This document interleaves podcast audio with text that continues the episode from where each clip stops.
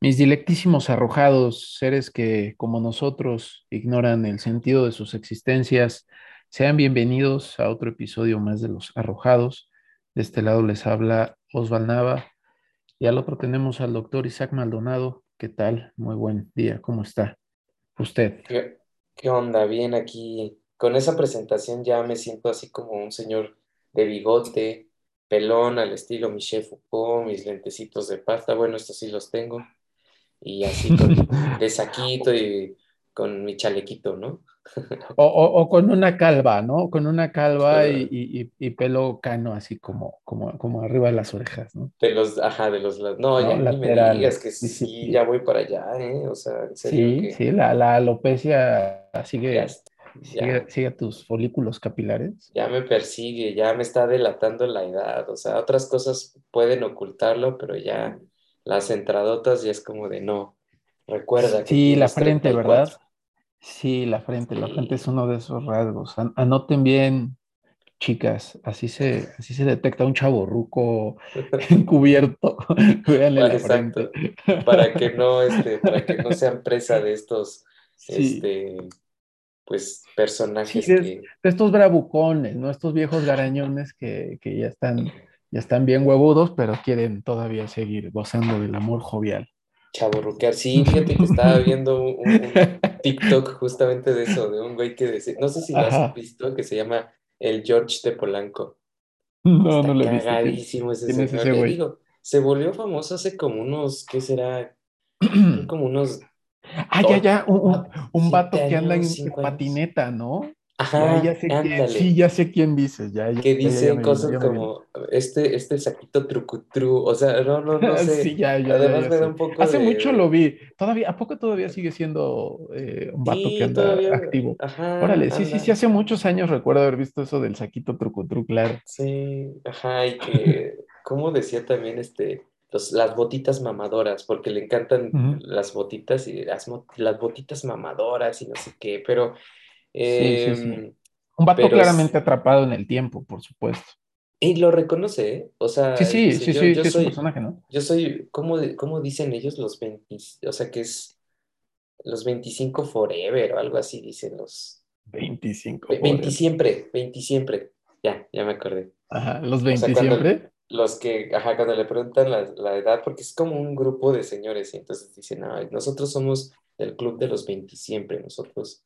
Y sí, se visten de manera muy, pues penosa hasta cierto punto, ¿no? O sea, no sé, Lamentable, yo diría, ¿no? un poco lamentable, sí. No, yo, yo pienso que es, mira, yo pienso que es, es respetable al final, o sea, si nos ponemos estrictos se vale, pero Ujú. eh, yo Sí, creo claro, que claro. hay, hay, hay, hay un dejo de, de, de pena ajena porque en el fondo, y si sí creen que realmente hay algo de lo que están haciendo que puede gozar de actualidad, ¿no? O sea, creo que el miedo es a que realmente lo crean, ¿no? Como personaje se vale, ¿no? Y al final también como nostálgicos, pero no sé, hay gente que sí podría, podría pensar que que realmente están siendo contemporáneos. Porque fíjate que la esa crítica parte, no sé. Sí, fí- fíjate que la crítica a veces puede ser injusta porque, por ejemplo, a él se le critica vestirse así. Dicen, ah, ya estás grande, no sé qué. Pero ¿cómo no se le critica a alguien por vestirse de Pokémon o a alguien por vestirse de, ¿no? De, de, de gente de los 20 o gente de, lo- de las pin-ups, por ejemplo.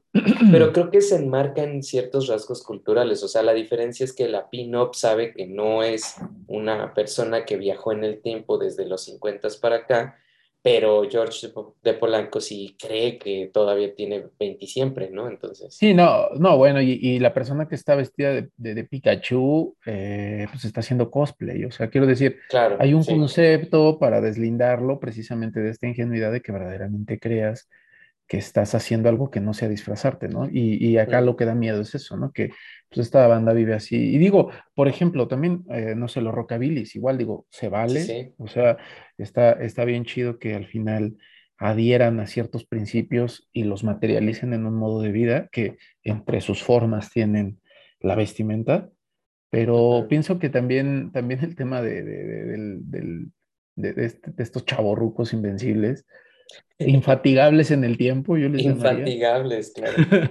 Lo que tienen es que también eh, sostienen una serie de, de, creencias medio patéticas, ¿no? Patéticas en el sentido de que recientemente fueron superadas, ¿no? No sé, estos imaginarios de clase que vivió la, la, la juventud 2000 era y que ahora yo creo que después de, de varias victorias eh, políticas, principalmente pienso que eh, del feminismo podría ser, ¿no? Creo, de algunos avances dentro de la misma izquierda, pues ya se te antojan como súper uh, fuera de lugar, ¿no? Sí, sí, no, todo, todo un personaje es el George Polanco y como ya se habrá dado cuenta la audiencia el día de hoy, como expertos en moda que somos, vamos a hablar sobre cómo vestirse, Como podrán darse cuenta, ya nos fuimos a la mierda porque estamos hablando de George siempre, Polanco. Siempre pasa, siempre pasa. De, hecho, lo que no sabe la audiencia, yo, bueno, no sé. Sí, sí, ¿qué nos está pasando? ¿Qué hace, qué hace aquí el George de Polanco?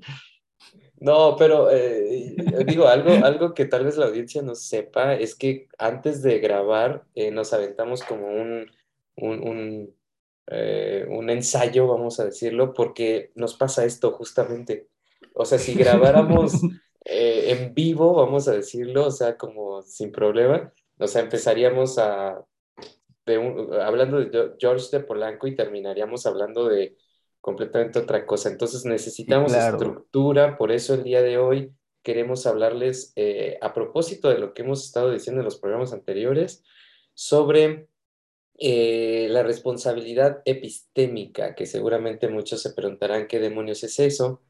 Y eh, bueno, todos estamos de cierta manera familiarizados con la responsabilidad afectiva, que es una demanda de hoy en día eh, dentro de los círculos y las parejas y las tercias y los formatos que se exploren de amor, en donde se espera que las personas de manera directa, de manera muy frontal, de manera muy clara, sin ambigüedades, pues puedan decir que sus intenciones son una pareja, un matrimonio, hijos, algo casual, algo fortuito, eh, y entonces se pide esa responsabilidad justamente para que no caigamos, entre comillas, como en esto de, ah, es que tú no me habías dicho que solo quería algo casual y yo ya me estoy enamorando, entonces justamente viene esa demanda, ¿no? O sea, ser responsable afectivamente porque del otro lado estoy yo, o sea, no nada más es lo que tú sientas y tus planes, sino que también hay un otro, hay una otra edad, ¿no? En términos eh, de Levinas, hay, hay una otra persona enfrente de nosotros que exige que nosotros seamos responsables, ¿no? En este sentido afectivo. Pero yo te planteaba, Osva, el tema de la responsabilidad afectiva, digo, de la responsabilidad epistémica, porque tiene que ver con no solo el, eh, la apropiación de conocimientos, de saberes, de creencias, de ciertas orientaciones eh, o mapas cognitivos hacia la vida, sino que también es reconocer la otredad.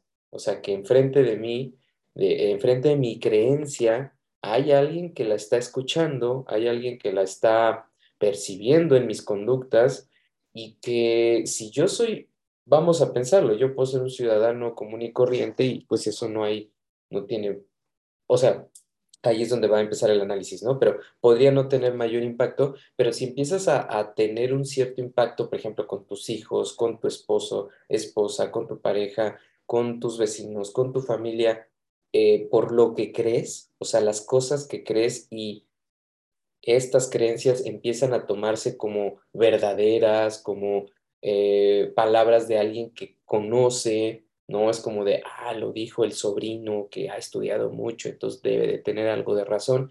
Pues ahí es donde empieza nuestra responsabilidad justamente epistémica, responsabilizarnos de lo que sabemos, de lo que creemos, de a quién se lo decimos de cierta manera, de cómo lo compartimos, porque pudiéramos estar cayendo en el problema que también ya hemos hablado de la propaganda, de las fake news, de em, hasta cierto punto la posverdad y, y, a nivel ya más de cancha, pues el chisme, ¿no? Que, que eso es Yo, creo que alguien chismoso es alguien no responsable epistémicamente hablando, ¿no? Entonces, pues de eso es lo que vamos a hablar, no de eh, pasarela de modas ni nada de eso. Sí, totalmente. Ahora que hablabas de la responsabilidad afectiva y el chisme, que yo estoy de acuerdo, perdón, de la responsabilidad epistémica, eh, yo estoy de acuerdo en que, en que sí, efectivamente, el, el chisme suscribe las irresponsabilidades epistémicas. Eh, Sócrates tenía un ejercicio ya bastante mentado, ¿no? Ya de repente por ahí me han salido en estos posts de, de, este, de, de, Instagram, de, ¿sabes? Como frases que, que, ni citas traen, pero, pero ahí están, ¿no? Que es precisamente esta prueba de, los chismes, ¿no? O sea, cuando, cuando se acercan a hablarle a Sócrates para contarle algo de una tercera persona ausente, pues justamente pregunta cosas, ¿no? Cosas como, bueno, a ver, antes de que me cuentes, dime, ¿esto que me vas a contar es algo bueno o es algo malo de la persona? ¿No? Punto número uno. Punto dos, esto que me vas a decir, ¿lo sabes o no lo sabes? Y punto número tres, diciéndome, ¿lo ayudas o no ayudas a la persona, ¿no? Entonces, si las respuestas a esta prueba son negativas, pues entonces es, no me cuentes el chisme, ¿no? Esto me parece mucho pedir, o sea, el tema, el tema del chismecito es brutal, o sea, yo creo que si hay algo rico en esta vida, es que te cuenten un buen chisme, pero, pero digamos, es real que sí, que sí es, sí es irresponsable, porque recibes información eh, poco sustancial, poco verificada, y que normalmente busca exponer o expolear, ¿no? A una persona. Y eso finalmente intoxica, ¿no? Porque depende el grado de cercanía de la persona a ti, depende qué tipo de vínculo sostienes y, daña invariablemente. Entonces, sí, creo que entra ahí, pero, pero entrando, entrando un poco a la, a la analogía que estás proponiendo de revisar o pensar la responsabilidad epistémica en función a la, a la afectiva, yo incluso me iría un paso atrás a un modelo todavía más general de responsabilidades, que sería el de la responsabilidad moral.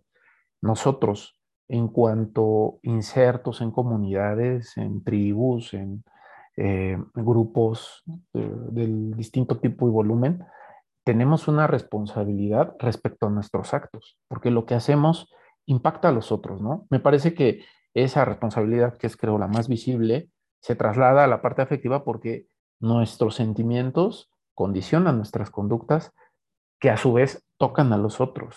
Nuestros sentimientos condicionan nuestros lenguajes que a su vez hacen que los otros piensen cosas o promueven que los otros piensen cosas. Bueno, pues como eso, también en el ámbito de las creencias, las cosas que nosotros aceptamos como eh, verosímiles o verdaderas, terminan teniendo una eh, compenetración o un contacto muy del tipo de los afectos, como, como este, muy del, perdón, muy del tipo de los afectos.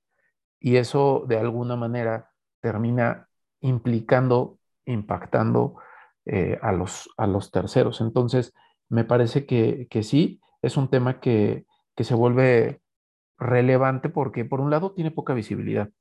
Eh, hay un cliché que ronda y que no, no creo que ninguno de los escuchas se haya perdido alguna vez, que es, bueno, yo tengo derecho a creer lo que quiera, ¿no? Esta es una de las máximas más mentadas de, los últimos quizá 20 años, ¿no? Yo puedo creer lo que quiera, ¿no? Es mi creencia, yo así lo creo, no te metas conmigo, ¿no? No me toques.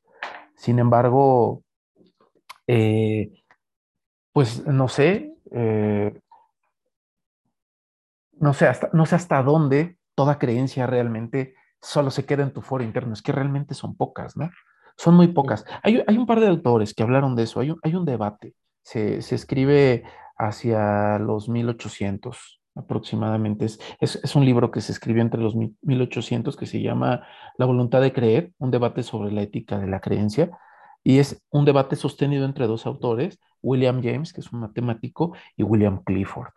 Ambos están pensando el problema precisamente de hasta dónde hay una dimensión ética de las creencias. Y me parece que sería, hablando bibliográficamente y obviamente brincándonos, por ejemplo, estos ejemplos de Sócrates o de los mismos escépticos, por ejemplo, que me parecerían como quizá uno de los vestigios más eh, primigenios de esta reflexión sobre nuestras posibilidades de conocer y cómo nos comportamos ante esas posibilidades, cómo nos comprometemos con ellas. Eh, estos dos autores eh, terminan haciendo una reflexión muy en la línea del empirismo, por supuesto, el pragmatismo inclusive, terminan haciendo una reflexión donde precisamente el llamado es a revisar la cualidad de la creencia.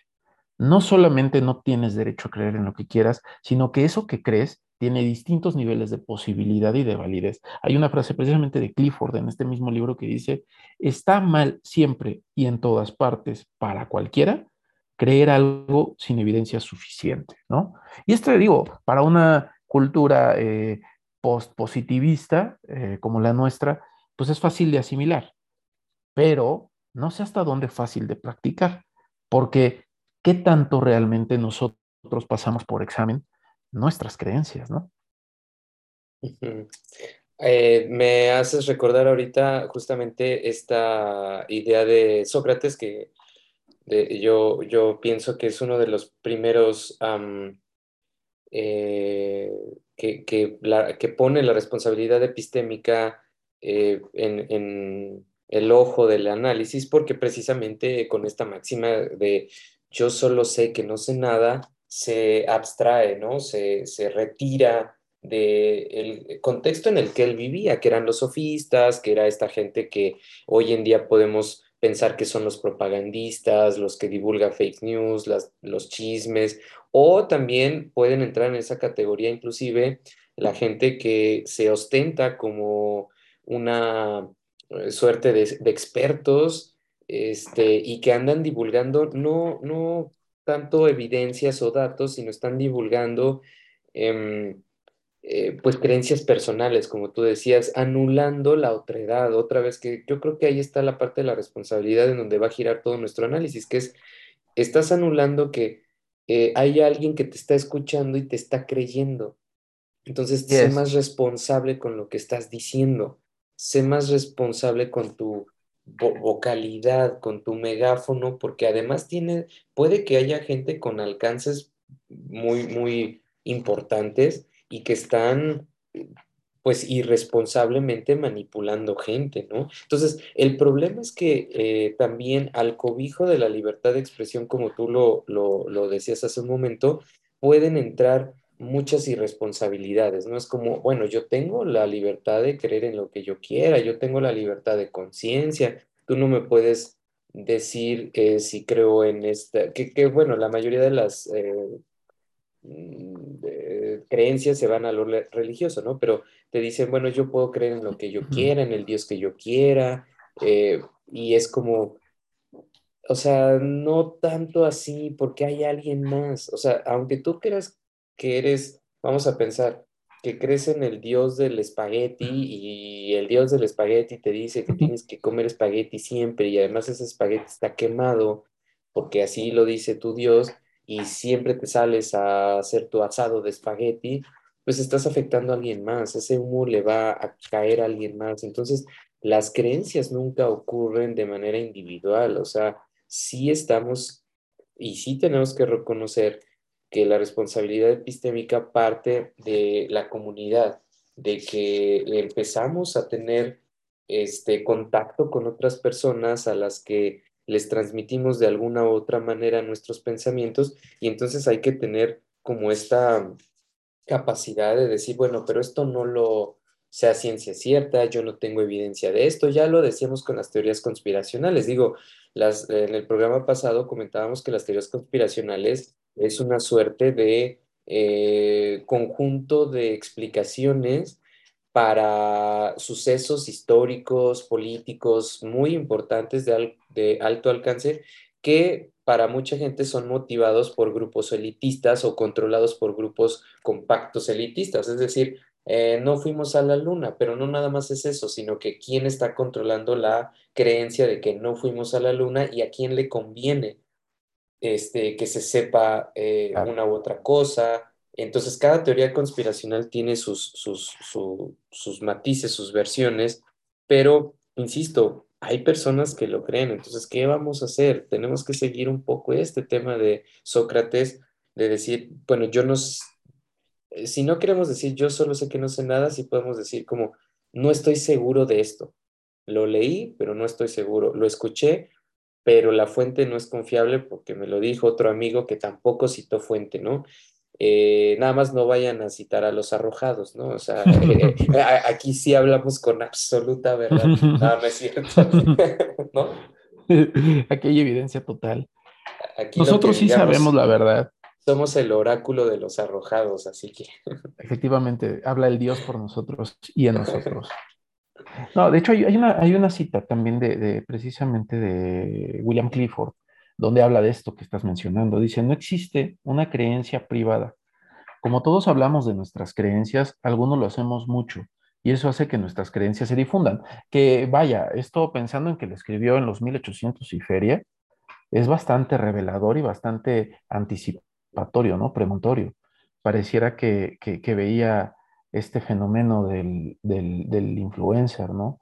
Y que ahora mismo, digo, ya que hablas de nosotros, eh, pues estamos nosotros ejercitando, ¿no? O sea, hay un papel de responsabilidad fortísima eh, por lo que se está mencionando ahora, ¿no? Es decir, tienes el compromiso de todavía tener que fundamentar y que darle el matiz adecuado a lo que estás ofreciendo, porque como nosotros ahora, eh, pues seguramente alguien pueda decir, oye, sabes, escuché que hablaban de un libro, ¿qué tal? Y entonces comienza la bola de nieve eh, a distintos niveles. Ahora nosotros lo hacemos en un podcast que ya por sí mismo te da una proyección mayor de alcance, pero aún estando en una mesa platicando con tu chica o eh, con tus familiares, haces esta misma labor, una labor de poner sobre la mesa una serie de pensamientos que de una manera u otra terminas comiéndote, ¿no?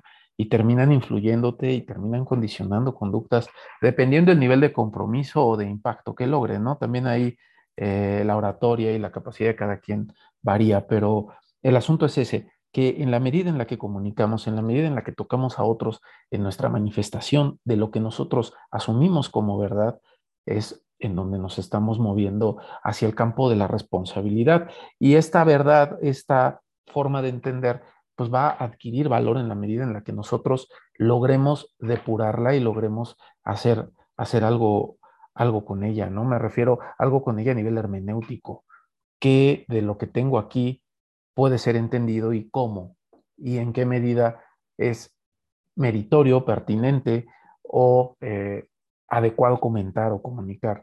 Ese es un ejercicio y es un ejercicio importante bastante ninguneado. Normalmente tú cuando le pides a alguien esforzarse un poco más para decir el qué y el por qué de las cosas que te está comentando, a veces incluso es tomado con tedio, ¿no? Con cierto eh, fastidio.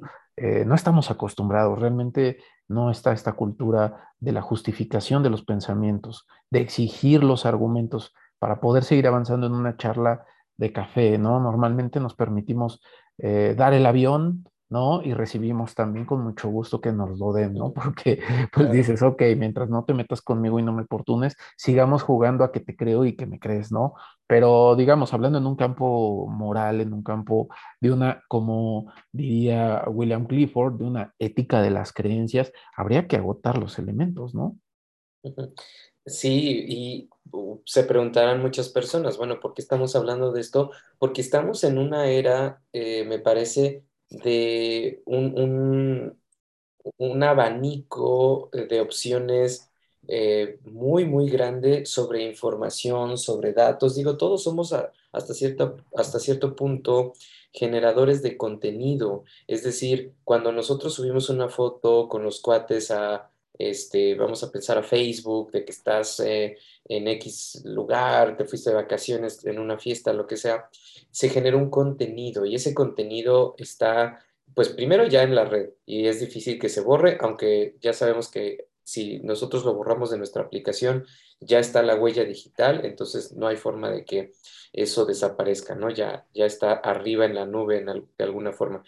Eh, pero lo que me refiero es que estamos generando contenidos que pueden distraer y pueden lesionar ciertas creencias. Y esto es muy fácil de hacer. O sea, tú, por ejemplo, sales hoy de vacaciones a la playa, pero subes la foto en tres meses y la gente puede creer que esa foto que está subiendo en, diciembre, por ejemplo, está eh, ocurriendo en tiempo real. Ahora, eso es, vamos a decirlo, lo de menos. O sea, ¿quién no ha hecho eso, no? ¿Quién no ha eh, eh, justamente subido una foto a destiempo y no pasa nada? Pero también, y ahí viene este tema de la responsabilidad epistémica en la era en donde hay muchos contenidos, donde decimos, ok, estamos subiendo fotos, posts, canciones, imágenes, compartiendo información que no sabemos si sea real y que no sabemos si sea, este, pues, de cierta manera eh, verificada. Eh, esto ya ocurrió, por ejemplo, en el sismo del 2017. No sé si te acuerdas que empezaron a salir como estas cuentas en redes sociales de verificado que decían si realmente se habían caído ciertos edificios o gente que necesitaba ciertos víveres. Entonces, este, se tuvo que generar también como parte de la sociedad una policía epistémica que dijera, ah, no, ya verificamos esta información y al parecer sí es cierta. Pero bueno, lo que quiero decir es que estamos eh, generando contenidos, yo no sé si de manera irresponsable, porque uno, o sea, basta con meterse a las redes sociales favoritas y ver que hay soluciones prácticamente para todo. O sea, si tienes un malestar eh, emocional, hay siete técnicas para que dejes de hacer no sé qué. Si tienes una molestia en el, hombro, cinco técnicas y cinco remedios para que se te cure tu malestar. Si te duele la cabeza, si tienes problemas con tu pareja, si no sabes qué hacer de tu futuro. O sea, prácticamente en las redes están la oferta de supuestas curaciones para la propia existencia humana, pero me parece que es un contenido muy irresponsable. Tenemos una plaga, una plaga que infesta, una plaga muy tóxica, una plaga muy, muy, eh, eh, ¿cómo decirlo?, muy virulenta, este, que pues lo único que nos está haciendo son, son eh, habilitar el tema de ser consumidores igual de manera irresponsable. Creo que también aquí podemos jugar con eso. O sea, los generadores de contenido son irresponsables por estar divulgando información que quizás no está corroborada o no tomando la suficiente prudencia. Y por el otro lado, los consumidores que dicen, ok, pues estos siete, estos siete remedios para dejar de pensar en el ex los voy a seguir, ¿no? Entonces dices, todo el mundo estamos siendo irresponsables. Sí, sí es un riesgo finalmente. Eh, pienso pienso que, igual hay que revisar qué se, qué se busca, ¿no? Porque, por ejemplo, eh, subir un post así ligero sobre soluciones para algo eh, termina, termina por ser más un, un, eh, como un, atractor de, follows, de likes, que verdaderamente un eh, documento para ofrecer información que resuelva, ¿no? El problema es que también del otro lado, pues, están una serie de personas que realmente se enganchan con la posibilidad de que la depresión la van a curar en siete sencillos pasos, ¿no? Esa parte es, fuerte y ahí es donde viene la, la parte de la responsabilidad, ¿no? Un, un, influencer te diría, bueno, yo solo estoy haciendo contenido, ¿no? O sea, creo que todos conocemos las reglas del juego. Y entonces, pues nada, creo que tendrías que respetar que así me gano la vida, ¿no? Que esto es el gran argumento que, digo, a mí se me hace mediocrísimo, pero el gran argumento de, hoy en día, ¿no? Si hace dinero, se vale, ¿no? O sea, yo podría estar eh, haciendo un comercio eh, con, cosas de, segunda, pero pues si se vende está bien, ¿no? no pasa nada. O podría estar precisamente generando contenidos de mierda, pero bueno, como, como generan muchos likes está bien, o sea, están dignificados en su consumo. Pero, pero digo, yendo, yendo hacia el campo de la responsabilidad específicamente epistémica, eh, habría que checar eso. O sea, ok, sí, es tu contenido y, y, es efectivo porque estás consiguiendo los follows que buscabas, pero ya, ya se engancharon tres personas que realmente creen que van a vencer la depresión en siete sencillos pasos, o que de alguna manera esto que tú les estás mostrando está construyendo o está detonando una serie de reacciones eh, micro placenteras, micro analgésicas, que pues, sabes, están habilitando una adicción, están generando un formato de consumo que en su situación, más la conducta de la red, terminan lacerando todavía más el estado psíquico de esa persona. Y ahí es donde tendríamos que preguntárnoslo con muchísima seriedad. Porque mira, si yo me siento en una mesa con un, grupo de amigos y hago este comentario, eh, pues sería fiesta, ¿no? Porque realmente cae mal, cae mal la reflexión, cae mal la reflexión. Se ha vuelto difícil poder pensar más allá de la guasa un tema como este, ¿no? En especial cuando estás hablando de ingresos económicos y redes sociales, ¿no? Por lo cercanos que están, o sea, realmente ya la atención, ya lo mencionábamos antes, es una nueva divisa. Entonces, a la gente no le gusta que te metas con las maneras como se gana los likes y en las maneras como se gana los pesos, porque ahí hay una suerte de, sensibilidad, eh, pues tabú ya casi, ¿no? Y, e intocable. Entonces, esa parte me parece que, ahí es donde se juega. Eh, se parece mucho al ejemplo precisamente que, ponen, eh, que pone William James en su libro, que ahora les comentaba, eh, donde él habla precisamente de la responsabilidad epistémica. Bueno, ellos no le llaman responsabilidad epistémica, ¿no? Ellos están hablando de la ética de la creencia. Y, y menciona que imagina un barco viejo que va a zarpar y va a hacer un viaje y el capitán del barco sabe que el barco es viejo y de hecho es el viaje de jubilación del barco porque ese barco puta ya hizo quién sabe cuántas travesías y llegó la hora de cerrar con broche de oro. Y pues por ende te imaginarás que como buen barco viejo requiere mantenimiento, pero el capitán del barco decide no mantener, no hacer el mantenimiento. Dice, sí salimos, sí salimos. Yo digo que sí salimos. Y vámonos todos para arriba, ¿no? ¿Qué está pasando? ¿El capitán del barco está siendo responsable o irresponsable? Habrá quien diga, bueno, pues depende, ¿no? Si el barco llega al otro lado, fue responsable porque no se equivocó. Parece ser que no. Parece ser que no, al menos a, opinión de Clifford, no. ¿Por qué? Porque finalmente no llegó porque el capitán del barco supiera que ese barco iba a llegar. Solo lo supuso, pero no lo verificó y tenía todas las condiciones para hacerlo que aquí es otro de los elementos que en el libro se atiende. ¿Cuáles son las condiciones para tener una creencia? Bueno, pues hablan, por ejemplo, de la necesidad y de la vigencia, ¿no?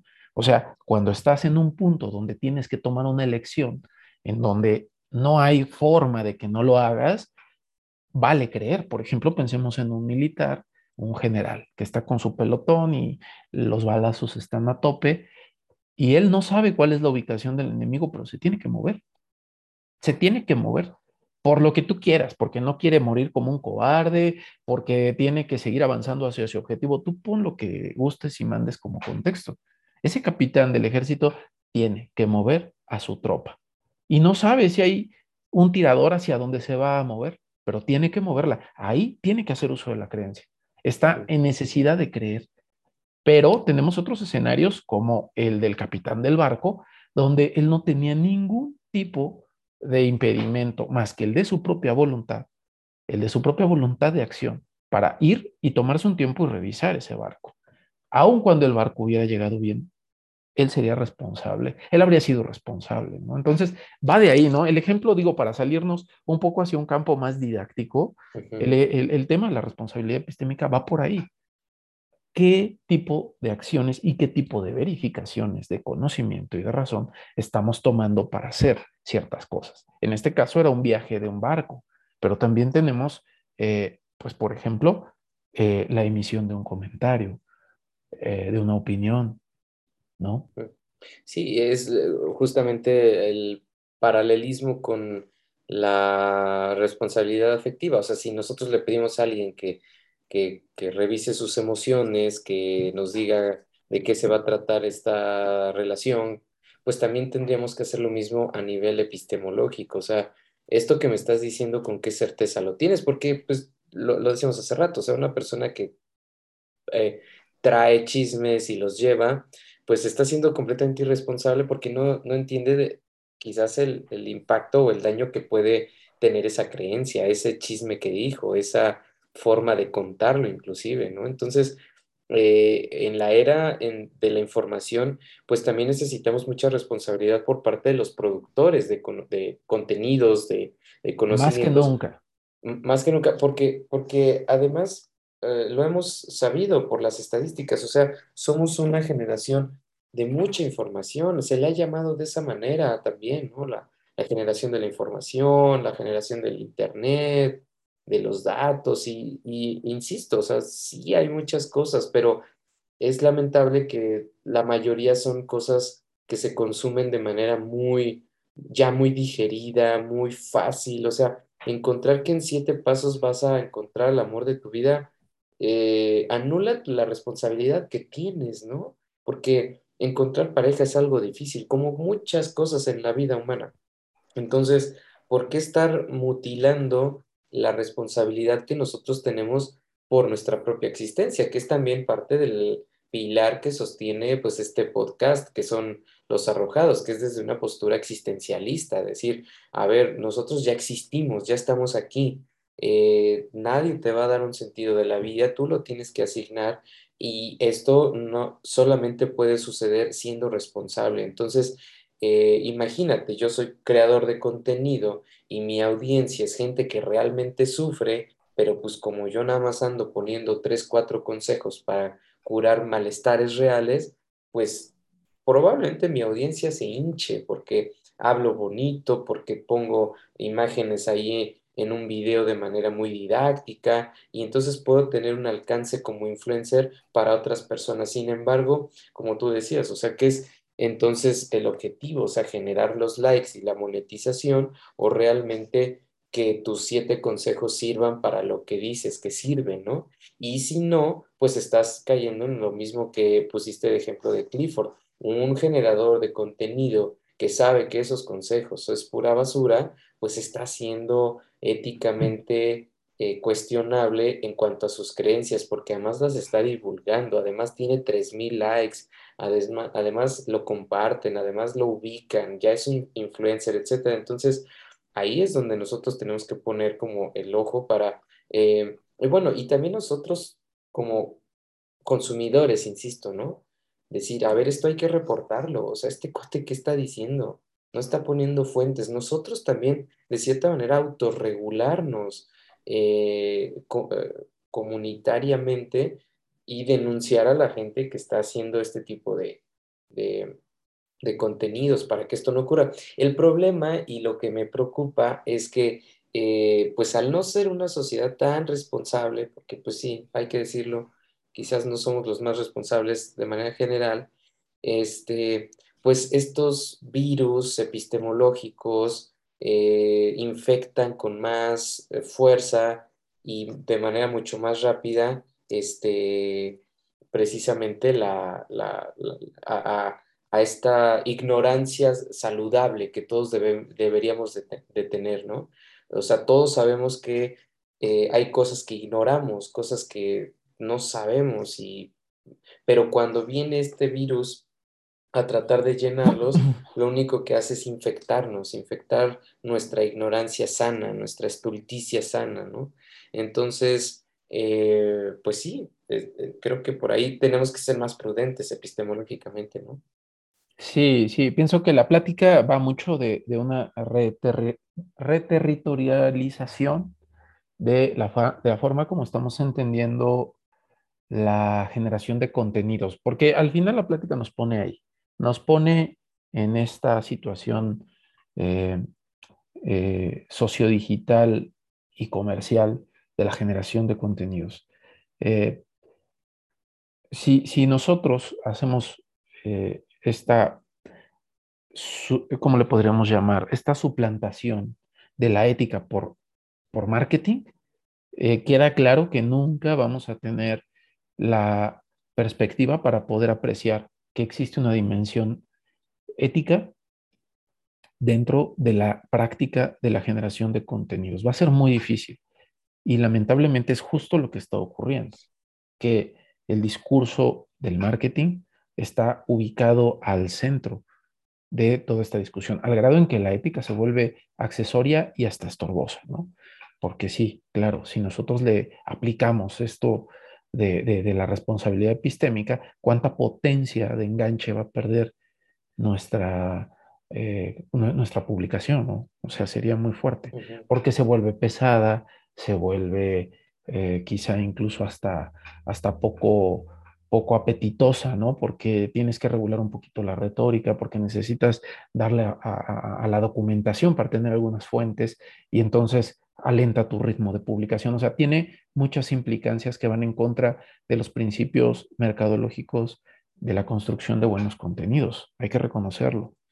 Pero es importante darnos cuenta que está ocurriendo un fenómeno en donde una materia específica, un enfoque, un ángulo, una perspectiva como el marketing, está ocupando más espacio del que debería en una práctica que requiere también espacio para una ética. Pienso que eso es muy importante. De otra manera, nosotros no podemos reivindicar la relevancia de un tema como el que ahorita estamos atendiendo. Y, también es importante eh, tener en general una posición, eh, ¿cómo le podríamos llamar? culta en lo que, en lo que respecta a lo humano, porque también igual el tema de, la red social y sus potenciales riesgos tiene mucho que ver con lo que entendemos de la naturaleza humana. Pienso que el problema de comprender el alcance de la red dentro del, del, fenómeno psíquico y espiritual, ya incluso yo diría de lo humano tiene mucho que ver con la sensibilidad y la comprensión que tengamos de nuestra propia naturaleza. Porque al final del día, lo que ocurre a nivel programación es un, un algoritmo que explota todas las vulnerabilidades de esta constitución antropológica que nosotros somos lo hace, lo hace, lo entiende perfectamente. O sea, pensemos que hay un montón de especialistas, personas que son brillantes, quizá los mejores cerebros de nuestra generación están en la industria tecnológica y están contra ti, ¿sabes? Están, pues sí, no contra ti, suena muy, muy, muy conspiranoico esto, pero, pero, o sea, quiero decir, generaron unas tecnologías que están ahí listas para aprovechar cada una de las flaquezas que tu mente tiene, porque ya lo decíamos la vez pasada, la mente no es ni de cerca el, más voraz y ágil procesador de información, realmente es una mente muy limitada, es muy torpe, fácilmente la revientas. Entonces, el, algoritmo se ha encargado de eso, ¿no? Yo, yo creo que hay, un factor crucial de la, de la, de la naturaleza del, del cerebro, de la mente, que, habría que, tener presente ahorita, digo, para explicar mi punto, que es el tema de la economía cognitiva. Nuestra mente busca economizar energía eh, eh, cognitiva. Pensar toma energía. O sea, entendamos esto. Pensar cuesta. O sea, esta idea de que el sedentario que está sentado y solo está en su labor de oficina no gasta nada de energía es falso. O sea, tú sentado terminas agotado porque estar pensando, estar reflexionando, en especial cuando la reflexión es de tipo especulativo, eh, es, particularmente agotadora, eh, hay, hay, un, hay un desgaste, ¿no? Entonces, ¿qué pasa? Que pues anteriormente nuestros ancestros, eh, ¿qué hacían? Pues buscaban economizar porque no comían diario, no tenían tres comidas al día y una colación. O sea, sí, sí se pasaban quizá tres o cuatro días sin alimento, ¿no? porque tenían que estarse moviendo y todo. Entonces, ¿qué hacía la mente? Pues tenía que economizar esa energía porque en serio no la íbamos a, no la íbamos a salvar eh, si estábamos especulando el ser. Quedaba claro, o sea, necesitábamos conservar esa energía para ir y cazar al animal que de por sí llevaba más de un hombre a tener que luchar con él, ¿no? Entonces, todo esto viene ya de suyo en nuestro cerebro, ¿no? Ya está programado. Nuestra tendencia es a no pensar. O sea, debemos entender eso. Sí, yo sé, los filósofos desde la antigüedad hablan de el asombro, la capacidad de asombro, y Aristóteles comienza la metafísica diciendo que lo que el hombre más desea es saber, ¿no? Pero vámonos a la etología. Tenemos un condicionamiento a no pensar, tenemos un condicionamiento a establecernos, a asentarnos, y eso es el status quo. Finalmente nos eh, vamos nutriendo de una serie de informaciones en una primera etapa de nuestra vida y pues esas son las que nos acompañan casi toda la vida. Nos instalamos en ellas y nos recreamos en ellas. Entonces, ¿qué pasa con este recrearse? Pues que nos lleva a tener algunas conductas que nos eh, invitan, que nos orillan a buscar construir espacios de solidificación de esta verdad. Buscamos ver verificadas las verdades que nosotros queremos conocer. Es un sesgo perceptual finalmente, ¿no? Creo que es el sesgo de autoconfirmación, si no me equivoco, doctor. Sesgo de autoconfirmación. Eh, tú en una plática vas a ver los rasgos que hacen espejo con tus creencias. Yo podría estar ahorita hablando y seguramente más de uno está escuchando otra cosa distinta, está entendiendo otro pedo de lo que yo estoy hablando. Se están llevando una parte de la historia que si un día me cuentan, igual hasta nos rifamos un tiro nada más de puro coraje porque dices, eh, yo, no, yo no dije eso, ¿no? Porque hay un sesgo de autoconfirmación.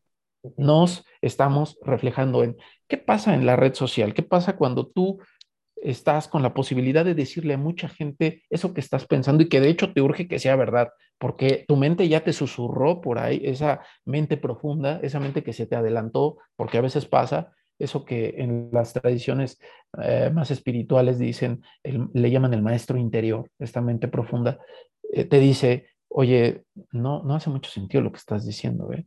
no me encanta. Y tú dices, no, no, no, no mames, no puede ser, necesito que esto sea, porque de hecho ya lo hice y de hecho ya debo 20 mil varos y voy a estar pagando en mensualidades y necesito creerlo. Estoy endrogado por esta forma de vida, tengo que creerlo, no puede ser falso, porque si no me voy a deprimir y me voy a ir a la mierda. Entonces comienzas y ¿qué haces? Un podcast donde dices, dices todo lo que crees y como hay un chingo de gente dándote like, eventualmente te sientes mejor. Porque eso que dices parece verdadero, claro. ¿Qué pasa? Es una experiencia sensual de la verdad. Se vuelve totalmente sensual la verdad, se vuelve sensorial. Ya no es tan importante que diga la verdad si se siente como la verdad. ¿Sí me explico? Si lo que yo dije hoy y que me parece increíble decirlo porque ajusta perfecto con mi vida y no me exige ningún tipo de compromiso ni esfuerzo mayor, ni arrepentirme de todas mis inversiones ni mi modo de vida, pues entonces, ¿qué voy a hacer? Voy a construir un espacio donde yo me sienta que estoy en la verdad. Pues sí, sube un post en donde te den un chingo de likes de tu tribu, claro, y ahí estás. Y se construyó ese fenómeno de verdad y ya lo tienes. Apenas estaba escribiendo un ensayo y encontré un, un dato ahí bien interesante de un animalito que se llaman asirias. No sé si has oído hablar de ellas, de las asirias. Son, son, una especie, son, una especie, de plancton. Digo, ya con esto, para cerrar mi intervención, ya me colgué, perdóname. No, no, adelante. Eh, mm, las asirias son, son como, como, el plancton, no sé, no sé bien qué, qué, qué nivel eh, orgánico. Microorganismos. Eh, pero son, son, son pequeños, pero tienen cerebro. O sea, son cerebrales, tienen un cerebro, tienen neuronas. Pero ¿qué pasa con estos animalitos? Y, los, los, quiero usar ahora para hacerles una analogía de esta economía eh, cognitiva. Estos animalitos lo que hacen es que andan así en el agüita y se anclan como, como al coral. Se anclan, ahí se quedan y hacen algo bien interesante. Degluten su cerebro, se lo comen, se lo morfan para que les aporten energía y se quedan sin cerebro los güeyes. Wow. Entonces, me parece que eso es, me parece que hay mucha gente que vive así. Me parece que es el estatus quo. si tuviéramos que hacer un reporte, eh, sí, sí, sí, si tuviéramos que hacer un reporte al capitán del barco, ¿cuál es el estatus de la tripulación, capitán? Ya todos se fueron a la mierda, capitán, porque ya están cómodos y se morfaron el cerebro para poder quedarse ahí nutridos y subsistentes. Esta conducta de las asirias se parece mucho a la conducta del, ciudadano normal. Las personas normales son una suerte de asirias muchas veces. ¿Por qué? Porque lo que buscan es perpetuar el status quo. Quieren rearmar su propia verdad y construir sus propios simulacros de sensación de verdad, aunque no lo sea. Son muy parecidos a las asirias. E, es, no, no entrar en crisis, porque la crisis no solo te hace pensar, sino que te pone eh, desvalido, te, te hace que te extravíes. O sea, es como ver de dónde estoy, o sea, que, hacia dónde voy.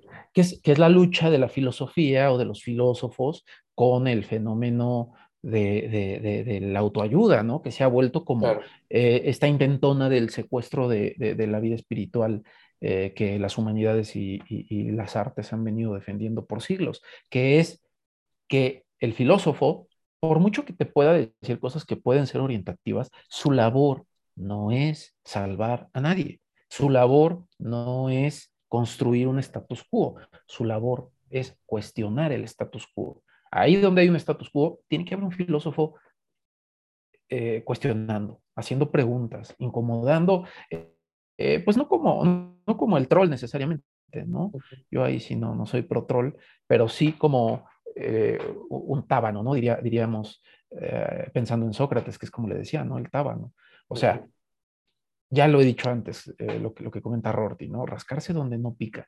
Hay que desestabilizar el status quo, esa es la labor. Y eso es pensar, eso es no ser una Asiria. Obviamente, hay una estrategia de supervivencia que hay que también respetar. Necesitamos algunas creencias, es necesario. Necesitamos algunas estabilidades, hay que dar por hecho cosas, sí, o sea, todo eso bien. Hay, hay que entregarse a ciertas resignaciones, pero no puedes apagar completamente el bombillo nada más para hacer dinero, ¿no? O sea, si es necesario estar persistiendo en, ¿no? Al menos si se está buscando eh, esta reterritorialización, lo dije bien, reterritorialización de, de, nuestra forma de abordar nuestra experiencia en la comunidad. Porque vale la pena mucho pensar que esta figura se parece mucho a, los, a lo que sería un zombie epistémico que está infectado por una plaga de contenidos irresponsablemente disponibles o, o subidos en las diferentes plataformas que mantienen a ese zombie caminando, como deambulando, pero que realmente no tiene una vida cognitiva, eh, pues que esperaríamos, eh, pues dentro de una sociedad mínimamente civilizada, con problemas muy urgentes, porque eh, también, ya aproximándonos también hacia el final, quiero decir que todo esto no nada más es para que la gente diga, ay, ¿por qué creo lo que creo y por qué me comporto como me comporto? lo cual me parece que es súper saludable hacer ese tipo de ejercicios, pero también me parece muy importante pensar que al estar dentro de una comunidad estamos eh, teniendo problemas que pueden llegar a ser muy urgentes o que están siendo muy urgentes y que necesitan de esa responsabilidad epistémica. Y sin hablar de ellos, solamente enlistarlos, me estoy refiriendo a la escasez de agua, al cambio climático, a la violencia, a este, la discriminación, el clasismo. O sea, eso exige ese tipo de problemas que son urgentes y la gente se debe de enterar que estamos en un problemón y en una crisis social, aunque pues en nuestros mundos pues no los alcancemos a, a, dimensionar, pero eso exige responsabilidad epistémica. ¿Cómo yo resuelvo el problema, por ejemplo, del cambio climático? Tú sabes que doy clases y yo a mis alumnos trato de inculcarles esas responsabilidades epistémicas en las diferentes materias que, que yo imparto, porque es, ok, vamos a, a, leer sobre este tema que está en el contenido, que está en el temario, pero necesitamos generar también algunos espacios de acción. Entonces, por ejemplo, en la materia de psicología ambiental, pues además de revisar las teorías que vienen en el programa, pues tratamos de realmente hacer algo y pues eh, mis alumnos que escucharán esto sabrán que, así me gusta siempre como tratar de llevar lo que está en el salón de clases hacia afuera. Eh, yo soy un, un anárquico del salón de clases, ¿no? A mí no me gusta estar en un salón de clases. Creo que soy más como, como Sócrates, me gusta más enseñar en la plaza que... La plaza pública. Claro, que, que, que, metido en el, eh, no sé, en la academia, ¿no? O sea... O en los sendos jardines, ¿no? Como sí, Aristóteles, un, un.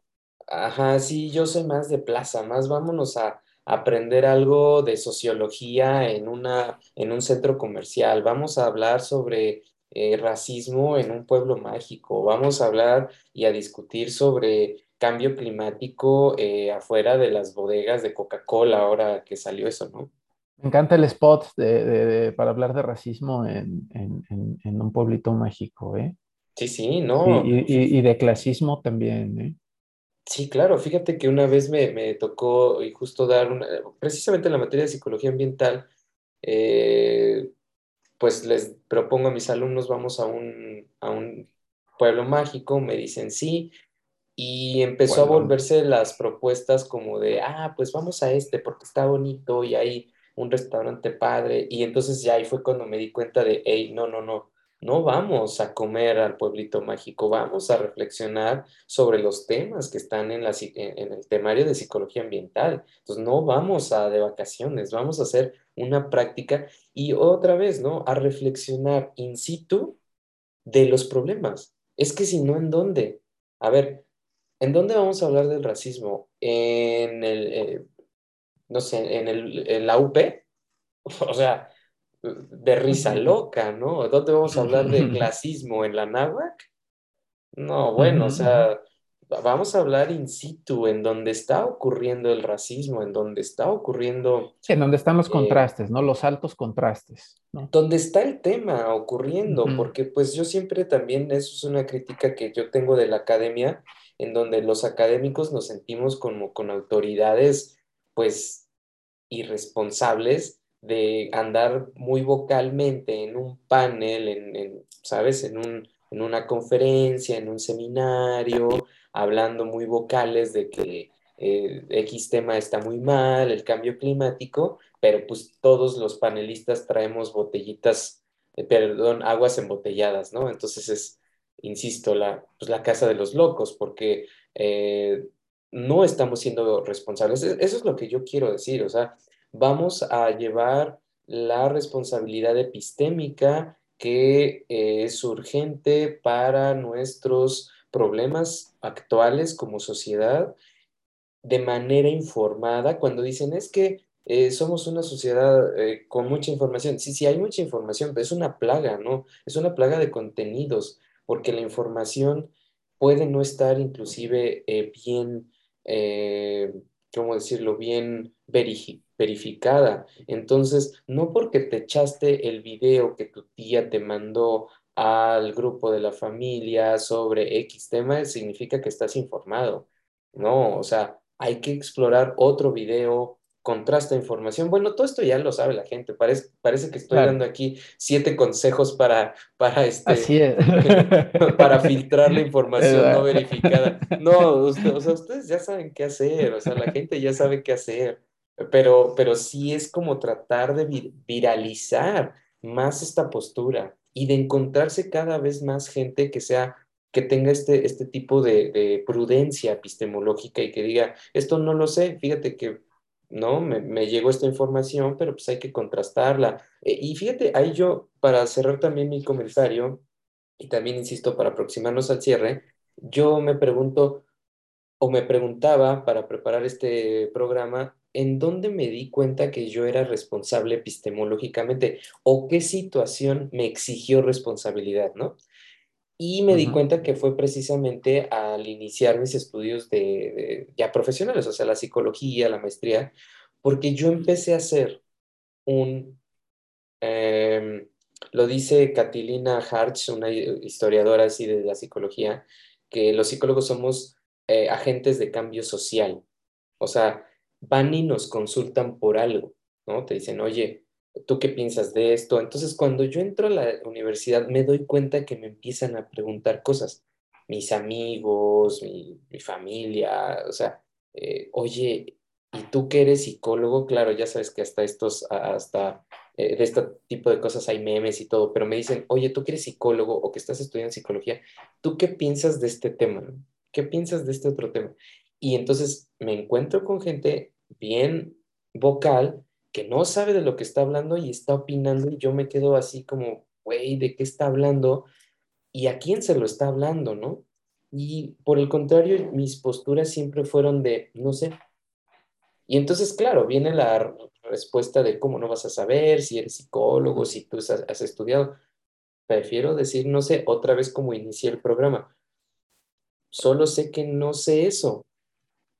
Y prefiero tener esa responsabilidad andarte citando teorías que no domino, autores que no he leído, eh, videos que no están verificados para tratar de responderte esa pregunta sobre lo, a lo que me dedico. Entonces, creo que ahí nuestros escuchas también podrían reflexionar de manera muy personal como en qué momentos han sido ¿En qué situaciones se les ha exigido ser responsables epistemológicamente?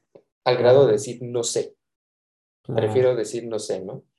Claro, sí. oye, pensaba que qué envidia a ustedes los psicólogos, ustedes se acercan a preguntarles cosas, a nosotros los filósofos nada más nos dicen, nada más nos dicen saca, pero, nada más, nadie te pregunta nada, esa ni pregunta es. Pero o, bueno, o la pregunta es de cuál traes, ¿no? Reciclar, exactamente. ¿Sativa o, de cuál traes, no? ¿Fumas? Tu obligación es decir que. exacto, si traes sábanas. ¿Fumo? ¿Qué? Exacto. Sí, es, tragedias profesionales, pero bueno, ya saliendo de, eso, eh, pienso que sí, ah, incluso repliegas un poco el tema hacia un lugar que igual me parece valioso. Eh, mm, hablábamos de, la proyección eh, grupal, social, tribal, que tiene una creencia, un pensamiento o, un, un enunciado de verdad, ¿no? un juicio. Pero, pero también habría una responsabilidad para con nosotros mismos. Es decir, pensemos que, tenemos una creencia particular personal, así muy íntima. No sé, algo así como, como el Sreni Bastard. ¿Has, leído ese cuento? De Sreni Bastard. Me suena. Ah, ¿de qué es? Desde este Saki, de, un autor inglés, se llama Munro, pero, pero firmaba como Saki. Y, este, y, es, un morro que, que hace un culto, construye una religión propia a un hurón que tiene escondido en un, en un, este, eh, un desván, ahí en un cajón, ¿no? Está el hurón y es, es un hurón al que le reza y, y bueno, digo, no, no, no les spoileo el cuento, pero está buenísimo, pero bueno, eh, imagina, imagina que crece en Shrine y Bastard, ¿no? El hurón. Y, y nada, nadie sabe, ¿no? Pero tú estás con tu culto, tienes tus rezos, todo, todo el rollo. Ahí, ahí podríamos decir que en ese foro interno, ahí, en, la cueva del, de lo más profundo del ego, no somos responsables de lo que creemos. Podemos ahí sí darnos el derecho a creer lo que consideramos o no. Esa me parece una pregunta interesante. Yo personalmente pienso que sigue habiendo responsabilidad epistémica necesariamente, porque yo creo que el fenómeno de la culpa deja ver que sí. Eh, pues no lo sé, pienso, Pienso en el caso, no sé, de las mujeres, de las violaciones, ¿no? Las mujeres que se sienten mal consigo mismas y con sus cuerpos porque lubricaron en el momento de la violación, por ejemplo. Imaginemos ese escenario tan complejo, donde tu cuerpo te traiciona, donde tu cuerpo no reacciona moralmente, ¿no? O sea, es interesante esto, esto es muy drástico. ¿Qué, pasa, ¿Qué pasa contigo? Decides creer en una ética para tu cuerpo, no en no en una razón orgánica. No haces una conclusión en donde dices, a ver, la vagina cuando tiene una cierta exposición a la penetración, reacciona con una lubricación porque es un acto no de excitación. La excitación tendría que ser un segundo momento, tendría que ser una segunda experiencia. Lo hace para cuidarse, es una protección. Entonces, esta reflexión orgánica no ocurre. Decides mejor creer que tu vagina, que tu cuerpo está sumergido en un universo moral y que sigue normativas morales. Eso es una creencia. Eso es una creencia y es una creencia que termina destruyéndote psicológicamente, porque la persona que lo está viviendo se siente culpable, se siente desentendida de su cuerpo, se siente traicionada por su cuerpo. Y no sé hasta dónde, digo, no, no, no, no tengo forma de saberlo, pero, pero yo no sé hasta dónde hay una disociación gravísima entre lo que eres finalmente, ¿no? ¿Qué soy si esto fue lo que obtuve como respuesta, ¿no? ¿Quién soy verdaderamente? Pienso que eso es una crisis, o, no sé, eh, habíamos, digo, para no entrar a un tema tan drástico, eh, pensemos en, la, en, la eh, lo que hablábamos cuando, cuando platicábamos de, de, los vínculos afectivos, ¿no? Este fenómeno de la escalera eléctrica, ¿no? En donde pensamos las relaciones como una escalera eléctrica que solo sube, pero ya no baja. Vamos a, vamos, vamos a ponernos materialistas. Eh, pensemos que es la única vida que tenemos, que es eh, la única oportunidad que, que, se nos es concedida para aprovechar este paso que tiene entre todas sus posibilidades la del placer, la de estar bien, la de lograr los más momentos posibles alegres. Y entonces yo, que estoy ya en este tránsito, decido creer que, pues no, si yo me caso con alguien, no hay vuelta atrás. Que si yo me enamoro de alguien, no hay vuelta atrás y tengo que cumplirle y tengo que estar ahí. Y no puedo cambiar de opinión, no puedo sentirme mal y decir, con permiso, creo que tengo derecho a retirarme de esto porque no me siento bien. Y creo que no me merezco por eso ser, eh, pues sí, linchado moralmente por las personas, porque tomé una decisión legítima, ¿no? Si yo no creo y no tengo la capacidad para eso, termino atrapado en un trip que me va a ir enfermando y que me va a ir haciendo daño porque decidí creer que, pues nada, me tocó esta esposa porque es mi media naranja y así tenían que ser las cosas y así vivieron mis abuelos y mis abuelos y mis abuelos y ahora tengo que someterme a esta experiencia que me está entristeciendo, que me está llevando a pasiones bajas y que invariablemente me está llevando a tener que vivir escondidas cosas que podría ser abiertamente. ¿Qué pasa con esta persona y su propio destino? ¿Qué pasó con esa responsabilidad para pensar hasta sus últimas consecuencias, que es lo que a mí me hace sentir feliz? Por ejemplo, entonces yo pienso que sí, que la responsabilidad afectiva, inclusive, perdón, la responsabilidad epistémica, inclusive aunque no la compartamos, aunque no sea algo que declaramos públicamente, es algo que nos, que nos lastima y que, y que también nos debemos como responsabilidad. Tenemos que tener mucho cuidado en lo que creemos. No podemos creer en cualquier cosa. Hay que tener mucho cuidado en lo que decimos que creemos y en lo que decimos que es verdad, porque muerde muerde finalmente, ¿no? Sí, eh, pues poco que agregar a eso porque ahí podríamos también cerrar con, con esta máxima de, del clásico que es conócete a ti mismo. Es otra vez una responsabilidad epistémica. O sea, Sócrates yo creo que es el, una figura importantísima, ¿no? ¿no? Yo solo sé que no sé nada, pero además también dice, conócete a ti mismo. O sea, ráscale, explórale, vete al espejo, pero al espejo, pues que te pone en crisis porque pues, es de los más difíciles de, de, ver. Y como él también decía, el examen más difícil es el, el, que uno mismo se hace, ¿no? De la evaluación de la propia vida, de hacia dónde voy. Mucha gente, pues, eh, tratamos de evitar eso porque nos, nos da escosor, nos da comezón, nos da urticaria de pronto de, chin, no estoy consiguiendo las metas que yo creía o no estoy logrando lo que me propuse. Bueno, pues sí, sí pica, pero pues también hay que eh, hacerse responsable de eso. Esa es la pomada para la urticaria existencial. Así que pues los dejamos con, con este producto que pueden comprar en nuestras tiendas de los arrojados se llama este, responsabilidad, lo vendemos en pomadas, lo vendemos en geles y también ya salió los shampoos y jabones, mi querido Osva, para que Así es. lo compren. Y aceites, lubricantes también. Ah, porque la responsabilidad entra por todos lados, siempre cabe. Siempre cabe. Exacto, así que ahí está, compren nuestros productos, los vamos a tener ahí al al 2 por 1 en este fin de semana, así que apúrese, apúrese a ser responsable por, por el amor de Dios.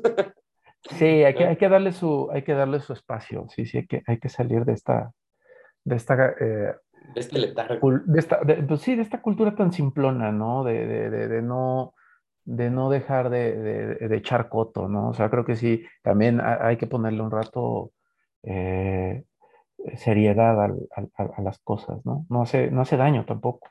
No, se vale, se vale. Y, potencia nuestra, actualiza nuestras potencias, ¿no? Para decirlo espinocianamente, o sea, el compromiso con, la mente, el compromiso con el pensamiento y con nuestra propia experiencia eh, le da cuerpo a la, a la experiencia de vida, ¿no?